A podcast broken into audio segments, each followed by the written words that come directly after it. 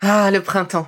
La saison, les fruits reviennent sur nos étals, un vrai bonheur. Et pour profiter de ces fruits toute l'année sans attendre, Materne a inventé les gourdes Pimpot en 1998. C'est fou, j'ai l'impression d'avoir toujours eu ces gourdes avec moi. Et pour profiter partout de ces gourdes fruitées, savoureuses, préférez la version sans sucre ajouté. Le format nomade en fait un compagnon incontournable du goûter de nos enfants, petits et grands. Plutôt indispensable d'ailleurs, quand l'on sait que d'après une enquête du Crédoc menée en 2019, 69% des jeunes de 3 à 17 ans ne consomment pas assez de fruits et légumes et ont en revanche un goûter bien trop sucré. Avec une gourde pomme pote sans sucre ajouté, vous leur apportez une portion de fruits Notea au Nutri-Score, bien entendu. Et saviez-vous qu'en plus Pompot est engagé pour des vergers éco-responsables et que ces gourdes sont fabriquées en France? Alors foncez pour découvrir des recettes de plus en plus audacieuses et toujours aussi délicieuses.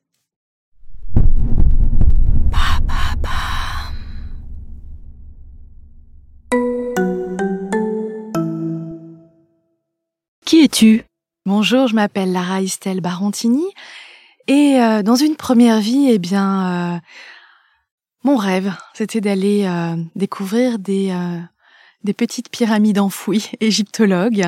J'ai tenu plusieurs boutiques de prêt-à-porter de luxe et le bonheur au travail est venu s'immiscer dans, dans ma vie.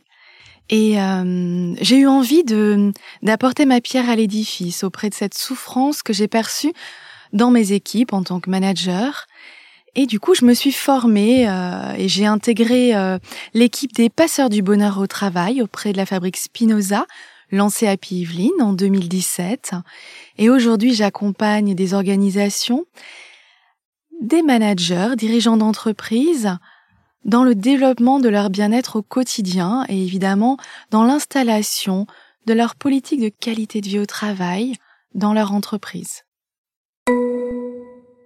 Quel est ton mantra? Je vous cite Wilfried Peterson. Il y a au fond de vous de multiples petites étincelles de potentialité. Elles ne demandent qu'un souffle pour s'enflammer en de magnifiques réussites. Selon toi, sur quoi devrais-tu encore travailler? J'aimerais être un petit peu plus dans l'instant présent, accepter ce qui est et être un petit peu moins dans le faire.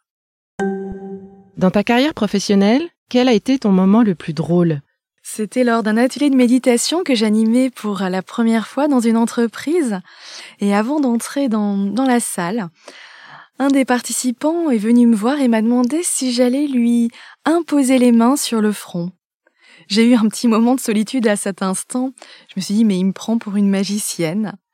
Je l'ai rassuré en lui disant qu'il avait juste à se laisser porter, à vivre le cours et à se focaliser sur ses sensations physiques et sa respiration.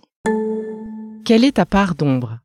J'ai besoin de, moments de solitude, me retrouver un petit peu avec moi-même, et chaque année je pars toute seule, quelques semaines ou au moins quelques jours en méditation silencieuse, avec comme compagnon de 7 heures du matin à 23 heures mon coussin de méditation le Zafou. Où est-ce qu'on te retrouve? Aujourd'hui, vous pouvez me retrouver en studio de yoga ou dans votre entreprise avec la start-up Olibi. Également dans un bel espace à Saint-Germain-en-Laye, le quai des possibles, que j'appelle le quai de tous les possibles. Et évidemment, en cours hebdomadaire ou pour vos séminaires en France et également à l'étranger dans vos entreprises. Bienvenue dans Be Lively